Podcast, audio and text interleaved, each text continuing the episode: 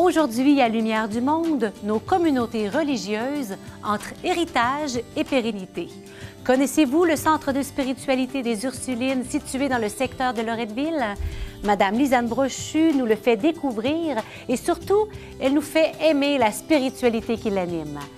Direction Baie-Saint-Paul pour aller se mettre les mains dans la terre avec des sœurs franciscaines. En ce jour, nous inaugurons la chronique religieuse d'ici avec sœur Francine Bigawette. Les Noces de Cana, un épisode fort connu de la vie de Jésus, mais voyez-le sous un nouveau jour grâce à notre capsule Trésor d'iconographie. Bonne émission!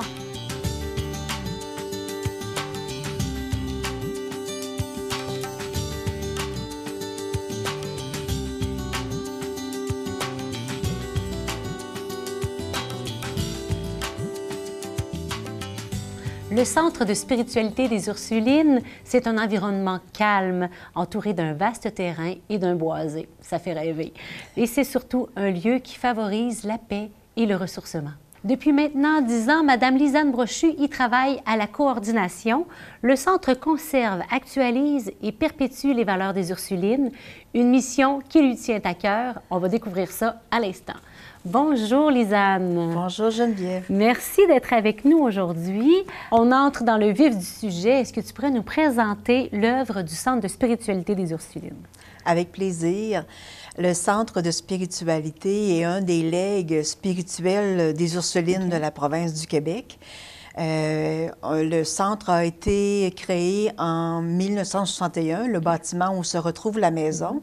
À l'époque, quand le, bâtiment a été construit, c'était pour accueillir à la fois l'administration des Ursulines, à ce moment-là, c'était la maison provinciale.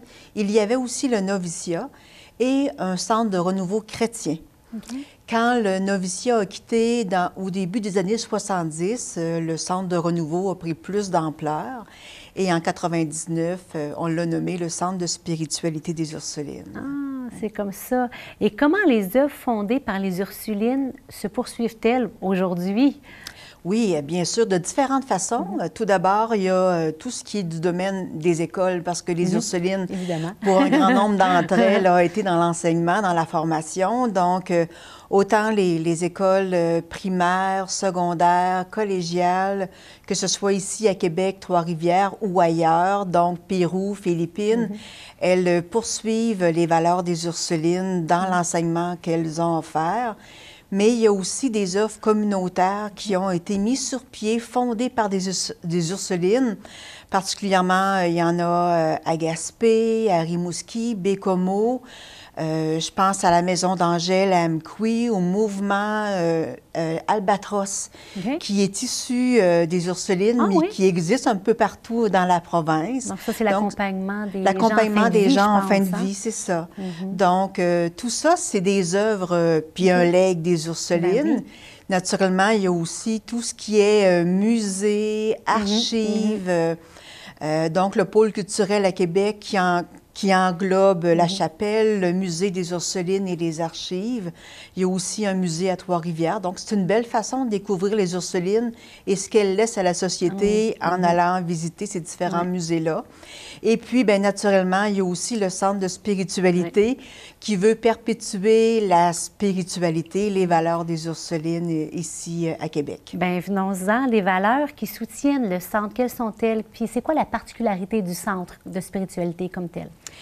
Ben, écoute, euh, les valeurs, euh, on reprend beaucoup les valeurs des Ursulines. Donc, euh, ce qu'est les valeurs que a voulu perpétuer Angèle de Mérici, celle qui était la fondatrice de la compagnie Sainte-Ursule, mm-hmm. Qui en 1534 a, ont invité des femmes à consacrer leur vie à Dieu tout en étant dans le monde, mm-hmm. et puis qui se sont perpétuées aussi par Marie de l'Incarnation. Donc, dans ces valeurs-là, vraiment importantes pour les Ursulines, il y a euh, l'accueil, mhm. l'attention à la personne, mhm. qu'elles traduisent dans le un à un, mais en même temps le tous ensemble. Donc la personne, mais aussi la communauté. Il y a tout ce qui est le, respect, euh, la loyauté, l'estime euh, des, des, personnes. Donc, tout ça fait partie des valeurs des Ursulines. Tu nous as parlé d'Angèle de Mérici, de Marie de l'Incarnation, donc qui ont transmis cette belle spiritualité qui vient à nous jusqu'à aujourd'hui. Pourtant, ces femmes-là sont décédées il y a des, des, décennies, des mm-hmm. centaines d'années même. Comment est-ce que leur spiritualité te parle au cœur, à toi? Tout d'abord, euh, je ne cesse de découvrir ces deux femmes importantes, de voir combien elles sont actuelles puis inspirantes encore pour aujourd'hui. Angèle Mérissi, qui en 1534 a fondé la compagnie Sainte-Ursule, euh, donc des femmes consacrées à Dieu qui restaient dans leur communauté, dans leur village pour répondre aux besoins de l'époque. Je trouve que c'est encore très inspirant euh, aujourd'hui. Puis Marie de l'Incarnation, qui a Marie Guyard au départ, qui a été euh, épouse, mère, veuve rapidement. Mm-hmm. Son fils était tout jeune, donc veuve, femme monoparentale, femme d'affaires, mais qui portait toujours en elle le désir profond d'un lien particulier avec le Christ, qui a vécu un discernement, qui a décidé d'entrer chez les Ursulines. Elle a tout vécu, cette femme-là. Ah, vraiment, vraiment. Et puis, elle est, est arrivée en Nouvelle-France. Elle a fondé le, le, monastère de Québec ici. Mhm. euh, les premières écoles pour jeunes filles, à la fois les filles euh, françaises et les filles euh, autochtones mhm. aussi. Son lien avec les Autochtones, on aurait encore beaucoup, beaucoup à apprendre. Elle était très, très avant-gardiste. Et puis, ben, de ça, de Québec est né le monastère à Trois-Rivières, à Rimouski, puis euh, dans d'autres pays aussi, au Pérou, Japon et Philippines. Donc, ces femmes-là, euh, elles n'ont pris, tant qu'à moi, aucune ride. Elles ont hmm. encore plein de choses à nous apprendre, à nous aujourd'hui, aux hommes et aux femmes qui veulent euh, jouer un rôle pertinent comme citoyens, comme père et mère de famille, qu'on soit en couple monoparental, comme hommes et femmes d'affaires, comme des gens qui veulent cheminer dans la foi. Et ces deux femmes-là, ce qui est au cœur de leur relation au Christ, c'est justement une spiritualité de l'alliance, de la ah, relation. C'est ce qui se démarque. Puis je pense que c'est ce qui veut colorer aussi euh, l'équipe du Centre de spiritualité, d'être des gens de relation avec les gens qui viennent nous mm. visiter. C'est beau. Mm. Ah, ben, c'est beau. C'est beau. Seigneur et Dieu s'est fait homme parce qu'il euh, hein, il voulait cette relation-là aussi, hein, qu'on entre dans cette relation avec lui. En terminant, qui peut aller au centre? Tout le monde. Ah, bonne nouvelle! oui, c'est ouvert à tout le monde, encore un peu trop méconnu. Euh, le centre de spiritualité accueille à la fois euh, des gens en individu qui veulent venir passer quelques jours seuls pour un temps de repos, se déposer, se ressourcer, euh, décrocher, que ce soit une mère de famille qui veut juste se refaire mhm. le plein d'énergie, mhm. tout le monde, qui veulent vraiment prendre quelques jours de repos, ou des fois plus prolongés aussi. On accueille également différents types de groupes qui viennent dans la maison. On a 65 chambres. en passant, les Ursulines, il y en a à peu près huit qui vivent dans la maison en permanence, le ah. conseil provincial et le conseil général. Mais en dehors de ça, on a 65 chambres pour accueillir des, euh, visiteurs. On a six salles de rencontre, des, petites ou plus grandes, pour accueillir aussi des groupes qui viennent en, réunion, en formation, en ressourcement. Euh, que ce soit des communautés religieuses, le cercle des fermières, les femmes chrétiennes, les cursillos, ça va à de la formation psychologique, jusqu'à différents types de méditation ou encore à des retraites qui viennent d'écriture, de gens qui viennent avancer leur thèse dans notre maison pendant trois jours pour faire euh, mm-hmm. de la rédaction. Donc, c'est assez varié au niveau des groupes qui viennent chez nous. Euh, voilà, c'est fort euh, intéressant. on peut sans doute aller s'informer sur le site Internet ou en vous appelant? Oui, en nous appelant. Il y a aussi la page Facebook du Centre de spiritualité, le site Internet du Centre de spiritualité des Ursulines, où on peut avoir plein d'informations, ou sinon en appelant directement euh, au centre. Oh, bien, on va aller découvrir tout ça. Merci, Lisanne, d'être venue un grand euh, plaisir. nous partager ce bel héritage des Ursulines qui vient à nous jusqu'à aujourd'hui et qui euh, ben, peut colorer notre monde de cette belle façon, de, dans la relation, la dignité de la personne, mm. l'accueil, le un à un. La... Voilà, c'est c'est riche. Merci de l'invitation. Lisanne, est-ce que tu sais c'est quoi un laboratoire vivant? Un laboratoire vivant? Ah ah! Moi aussi, je me suis posé la question avant de lire ce qui est écrit ici. Alors, nous allons avec Sœur Carmen qui nous amène à la rencontre de la communauté des Petites franciscaines de Marie pour découvrir en quoi consiste ce projet original développé avec l'Université Laval. Des religieuses qui aiment la terre et qui n'ont pas peur de se salir les mains. Allons voir ça. On peut aller un petit peu plus par là si vous voulez.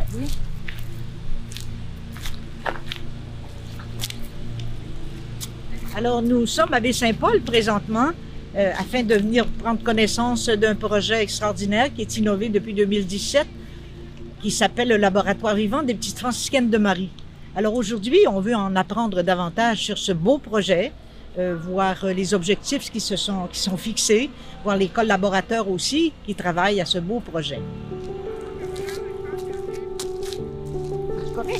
Vous êtes super bonne. Je laisse aller comme si j'étais pas là. Ça, c'est des cailles. Alors vous êtes vaillants, vous êtes venus l'année passée, vous êtes revenus cette année, vous autres. Oui. Qu'est-ce qui vous motive à venir ici, là, faire ça? là? Non, parce que Bien nos mères l'ont fait, alors on Il y a un, esprit de solidarité avec les gens de la paroisse aussi qui vont prendre la relève de ça. Là. C'est vrai, parce que c'est un projet collectif. Faut donner- que je me mette au moins une affaire dans la terre. Bonjour, Sœur Doris. Salut, c'est Alors, on, on se réunit, on se rassemble à la même place. Alors aujourd'hui, on vient pour euh, en apprendre davantage sur ce beau projet de laboratoire vivant des petites franciscaines de Marie. Et c'est pour ça que je vais te poser quelques questions. Tu acceptes? Oui, ça fait plaisir. Pourquoi ça porte le nom de laboratoire vivant des petites franciscaines de Marie? Bien, d'abord, il faut, faut savoir que le projet émerge de l'Université Laval. C'est- Puis moi, ça m'avait frappé au début parce que c'est la faculté de géographie avec M. Bertol. Ça fait déjà cinq ans là, que M. Bertol est en Puis la première chose qui me fait après, c'est pourquoi la géographie s'intéresse au PFM. Je c'est quoi le rapport? Et là, m'expliquait, M. Bertol, que la géographie s'intéresse à ce qui se passe sur le territoire. Donc, il s'est intéressé à savoir quel était l'impact des petites franciscaines de Marie sur le territoire de Charlevoix. Et dans sa recherche avec ses étudiants, ce qui l'a frappé, c'est que dans notre histoire ou dans notre manière d'être, avec les gens d'ici, on a toujours eu le sens de la dignité de la personne et du travail de nos mains. et il, a voulu, à travers sa recherche, pas juste faire un livre, mais essayer de créer quelque chose qui pourrait garder la mémoire vivante de ça. Donc ici, on appelle ça un laboratoire vivant parce qu'il y a une dimension expérimentale. Puis la matière de l'expérience ici, c'est le potager.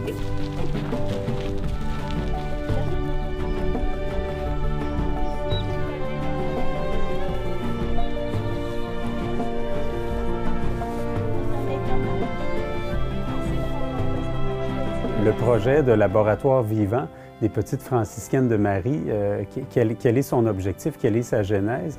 Donc, euh, les, les communautés religieuses sont tributaires d'un patrimoine social. ok?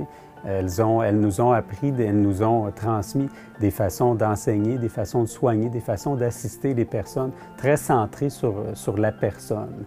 Euh, ça, c'est important parce qu'on retrouve ces approches dans, le domaine des soins de santé, dans le domaine du travail social, aussi la réinsertion sociale.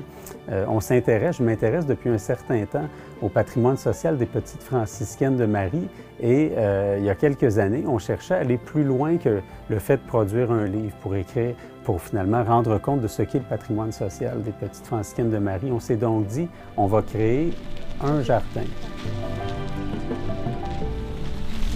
Marcella, viens nous parler un peu, toi, là. là. Viens. Ici, c'est une pensée. Hein? Une pensée qui est supposée de venir ici. C'est marqué. Cette pensée réservée pour Marcella. Pour me- Il y a une madame des locaux qui va me l'apporter un plan. Ça part de loin. Le On va d'accord? mettre là. Fait que Marcella, toi, tu, tu te plais dans ce genre de projet, hein? Ah oui, moi j'avais un grand jardin, me perpétue. J'étais, mais j'ai jamais eu de gants, jamais pensé d'avoir un gant. La nature, puis on se lave les mains, puis il y a quelque chose de spécial touché à la terre. hein. En l'année l'année 2022-23, je pense qu'il y a des implications particulières qui vont être faites aussi avec les jeunes de l'école. Oui, bien, dans, la recherche et le, partenariat, euh, parce que dans la dimension de vouloir transmettre ça, donc euh, je pense aussi que les camps d'été, fait que même l'année dernière, il y en avait eu avec euh, Mme Diane qui est ici avec le Jardin d'enfants. Donc, dans cet aspect-là, dans l'idée de la transmission aux dimensions éducatives, fait que les, les gens de l'Université Laval, pour justement, eux autres sont, sont au niveau, quand on dit laboratoire, hein, vivant, donc de faire des expériences, donc de mettre l'intergénération des sœurs, des gens de d'autres générations avec des plus jeunes, pour travailler la tête dans une dimension d'apprentissage et de transmission. C'est ça l'idée du laboratoire. Et les gens de l'Université Laval, les gens en recherche, ben ils regardent comment ça se fait au niveau de la transmission. Nos mères fondatrices n'avaient pas de gants. Ils étaient inhumains. leur fait honneur. Pourquoi un jardin? Parce qu'au fond, euh, les petites franciscaines de Marie, euh, c'est une communauté qui, est, se retrouve quand même dans plusieurs régions, même à l'international aussi, à Madagascar notamment. Mais elles sont très enracinées dans Charlevoix. Et dans la région de Charlevoix, elles, opéraient, elles dirigeaient l'hospice hôpital Sainte-Anne, qui, était, euh, qui était un lieu important au niveau, de, au niveau des soins, si on veut, de, santé mentale euh, jusqu'à la, la, laïcisation des années 60-70. Euh, la particularité de ce que faisaient les religieuses, entre autres à l'hôpital, c'est qu'elles faisaient travailler une partie des patients. Puis ça aussi, on voyait ça dans d'autres établissements à d'autres niveaux. Elles le faisaient pour valoriser. Donc, il y a un acte d'insertion, de réadaptation par le travail. Le potager, il sert à mettre en valeur cet esprit de patrimoine social. On va travailler avec différents groupes, des aînés jusqu'aux écoliers. C'est bien commencé déjà. Puis avec, autour d'activités, on va voir de quelle façon le fait de participer à une agriculture de proximité euh, peut ou non euh, stimuler un sentiment de valorisation personnelle. On est dans la continuité, dans un autre contexte puis dans une autre époque, du patrimoine social des petites franciscaines de Marie. Nous, on est là pour l'étudier. Quelle forme ça prend? Le potager ici, c'est l'aspect collectif aussi. C'est pour ça que c'est un, un potager collectif euh, où ça, ça, les personnes viennent au plan collectif et ce qui, est, ce qui va être récolté va retourner à la communauté. Le spirituel, c'est en vieillissant. Une fois, il y a quelqu'un qui va te poser une question. À quel âge faut qu'on À l'âge de la naissance, à l'âge de notre baptême? Toute notre vie, mais à un moment donné, tu, tu deviens un âge, là, le matériel, vers 45, 50 ans, le matériel nous dit moins quoi. C'est le spirituel qui s'éveille. Puis à ton âge, c'est ça. Ben, rendu à 93. 93 ans. On n'a plus de temps à perdre.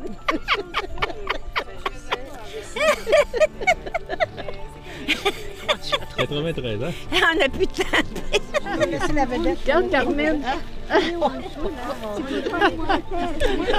On sait comment l'Église est impliquée dans le projet de l'écologie et qui veut vivre les vraies valeurs qui sont vraiment énoncées dans l'encyclique Laudato Si. Alors on vient de participer à une mise en terre de semis et un projet extraordinaire qui s'intitule Un laboratoire vivant des petites franciscaines de Marie. Alors, on peut rendre grâce au Seigneur pour toutes ces personnes qui croient en l'écologie et qui veulent vraiment rendre grâce au Seigneur, le Créateur de tout bien. Super, ça, Carmen, vous êtes super bonne.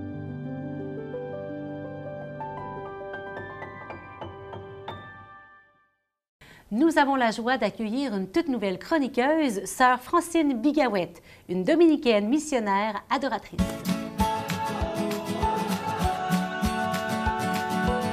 Bonjour, sœur Francine. Bonjour. Alors, avec vous, on débute la chronique religieuse d'ici. Merci d'avoir sauté avec tant d'enthousiasme dans le projet, dans cette nouvelle aventure. Ça me fait plaisir. Alors, la cause de béatification de votre fondatrice, Mère Julienne du Rosaire, a été ouverte en 2004. Le processus est actuellement en cours, on va en parler, et vous venez de déposer la position sur sa vie au Vatican. Pourriez-vous nous dire tout d'abord qui est Mère Julienne du Rosaire et aussi, c'est quoi une position? Mère Julienne du Rosaire, bien, c'est une femme de chez nous, hein, de Québec. Mm -hmm. Son nom euh, civil était Julienne Dallaire. Okay. Elle est du quartier Saint-Roch. C'est là qu'elle a grandi, qu'elle est née, qu'elle a grandi, d'une famille nombreuse, des, des, gens catholiques. Et puis, euh, Julienne, très tôt, euh, elle a développé un lien euh, de proximité avec Jésus très, très fort. Okay. Elle, elle a vraiment été saisie par la personne de Jésus. Et elle a été favorisée aussi de grâces spéciales, je dirais, qui l'ont conduite à une relation intime à Jésus et à comprendre d'une façon tout à fait spéciale et profonde le, le mystère de l'Eucharistie. Julienne a été amenée progressivement à travers tout un discernement. Elle était accompagnée dans cela par le chanoine Cyril Labrec de l'époque, euh, de cette époque, un prêtre de Québec.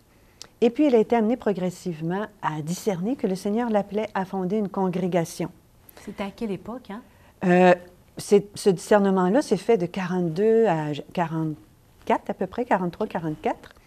Et elle a fondé la congrégation avec, évidemment, euh, l'approbation de l'archevêque du temps, le cardinal Villeneuve, en 45, le 30 30 avril 45. Le Seigneur l'a appelée à fonder une congrégation dominicaine. Elle avait fait une expérience dans une communauté dominicaine auparavant et ça lui a permis de connaître Saint-Dominique, la vie dominicaine. Elle se sentait profondément dominicaine, mais avec une note particulière, une communauté appelée à faire connaître et aimer Jésus, spécialement dans ce grand geste d'amour qu'est le don de son Eucharistie. Et alors, elle a travaillé pendant tout le reste de sa vie, jusqu'à l'âge de 83 ans, comme fondatrice, à communiquer son esprit aux sœurs de la congrégation, comme euh, prière générale aussi de la congrégation. Et elle était en contact aussi, non seulement avec nous, les, les- les sœurs de la congrégation, Donc, mais vous l'avez aussi avec connue? de- Oui, oui, je l'ai connue. Je l'ai connue parce que quand je, je suis entrée en 83 dans la communauté et elle est décédée en 95. OK. Elle est née le 23 mai 1911, OK. décédée le 6 janvier 95. Et elle avait un grand rayonnement, tout simple, auprès des laïcs, auprès des prêtres. Beaucoup sont venus la voir pour euh, la consulter, euh, demander des conseils, euh, être accompagnés dans des moments difficiles. Et une position. Vous avez rédigé une position. Positio. C'est quoi?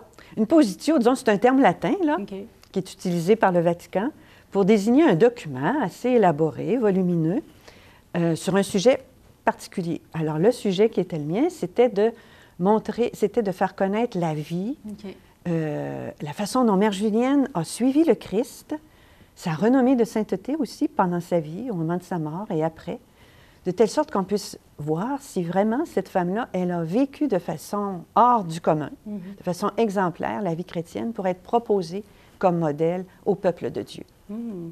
Et euh, Sœur Francine, quels sont justement les héritages, les éléments de l'héritage transmis par votre fondatrice qui vous apparaissent inspirants pour l'Église et la société actuelle? Il y aurait bien des choses à vous dire. Sans doute. J'aurais bien des choses à vous dire sur doute. ce sujet. Là, il faut se limiter, bien sûr. La première chose, c'est que Mère Julienne, et ça dès avant le Concile Vatican II, elle a compris le grand mystère qu'est le baptême. Tellement qu'à chaque fois qu'elle célébrait son baptême, elle éprouvait une joie particulière. Puis elle invitait les gens tu célèbres ton anniversaire de naissance, mais est-ce que tu célèbres aussi ton anniversaire de baptême? On y pense pas. Elle ça, avait hein? saisi qu'elle avait reçu le, le don merveilleux de la vie du Christ et elle voulait communiquer cette joie. Et en même temps, elle savait que dans cette vie nouvelle qu'elle avait reçue se trouvait le germe de la sainteté, qu'elle était appelée à devenir sainte, que tous ses frères et sœurs aussi étaient appelés à, faire des saints. Et elle leur disait, sais-tu que tu es appelé à faire un saint, une sainte, de façon toute simple, dans ton quotidien, en suivant le Christ, en vivant dans la foi, dans l'amour. Donc, merci. Hein? C'est une belle invitation à de- redécouvrir, approfondir la vie de ces hommes, de ces femmes qui se sont Oui, donnés oui, tout oui, entier, puis qui oui. recevoir cet héritage-là pour nous aujourd'hui et s'en nourrir. Oui, Merci beaucoup, Sœur Francine. Ça m'a fait plaisir, ça m'a fait plaisir. Sœur Francine, connaissez-vous nos capsules Trésors d'iconographie? Je vous avoue que non, mais j'aimerais bien les connaître. Eh bien, oh, ça va être l'occasion aujourd'hui même. On va contempler l'icône des noces de Cana. Alors, voyez avec nous comment Saint Jean invite à comprendre la vie de chaque jour comme les épousailles entre Dieu et l'humanité.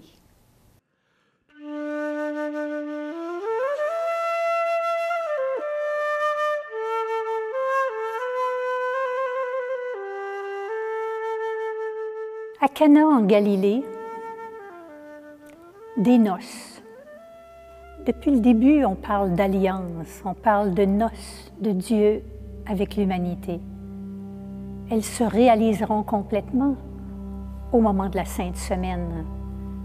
dans la mort et dans la résurrection du Christ. Mais aujourd'hui, on est dans une noce humaine. Deux personnes à Cana. Jésus et Marie sont invités. Ils ne sont pas les personnages principaux.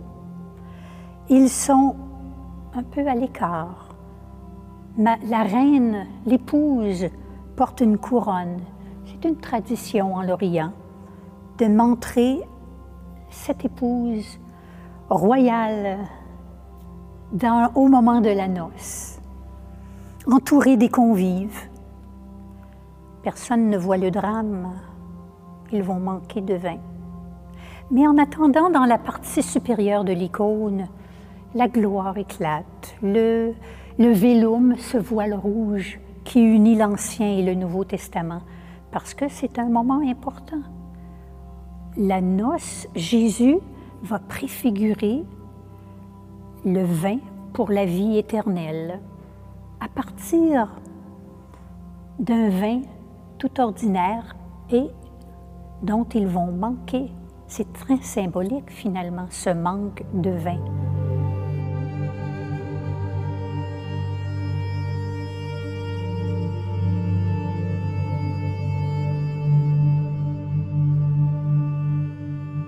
Ici, Jésus va accomplir un miracle. Bientôt, il donnera son sang pour la vie éternelle. Mais restons dans la noce. Jésus et Marie sont à l'écart, discrètement, humblement. Jésus écoute Marie, c'est quand même assez particulier. Marie qui lui dit, Ils n'ont plus de vin. Alors l'époux, qui normalement devrait voir au vin de la noce, n'a pas vu qu'il en manquait. Jésus va compléter ce rôle de l'époux et à l'intercession de Marie, Jésus va accomplir le miracle. Alors, Marie qui va dire au serviteur, faites tout ce qu'il vous dira. Et donc, Marie, qui a une autorité, Marie, c'est pas une petite femme très mièvre, très très perdue. Très... Non, non, non. Marie est une femme. Elle est debout près de Jésus et elle s'affirme. Elle sait. C'est une affirmation tout en humilité, tout en service, mais qui se tient debout.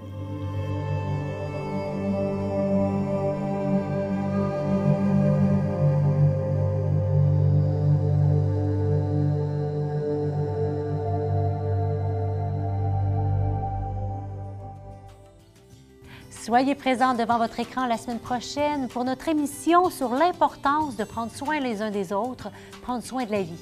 Nous toucherons à trois sujets importants, la protection des personnes mineures et vulnérables, l'engagement social de l'Église, particulièrement dans le secteur de la basse ville de Québec, et finalement, nous verrons comment bâtir des ponts avec nos frères et sœurs des Premières Nations. D'ici là, portez-vous bien et moi je vous dis à la semaine prochaine.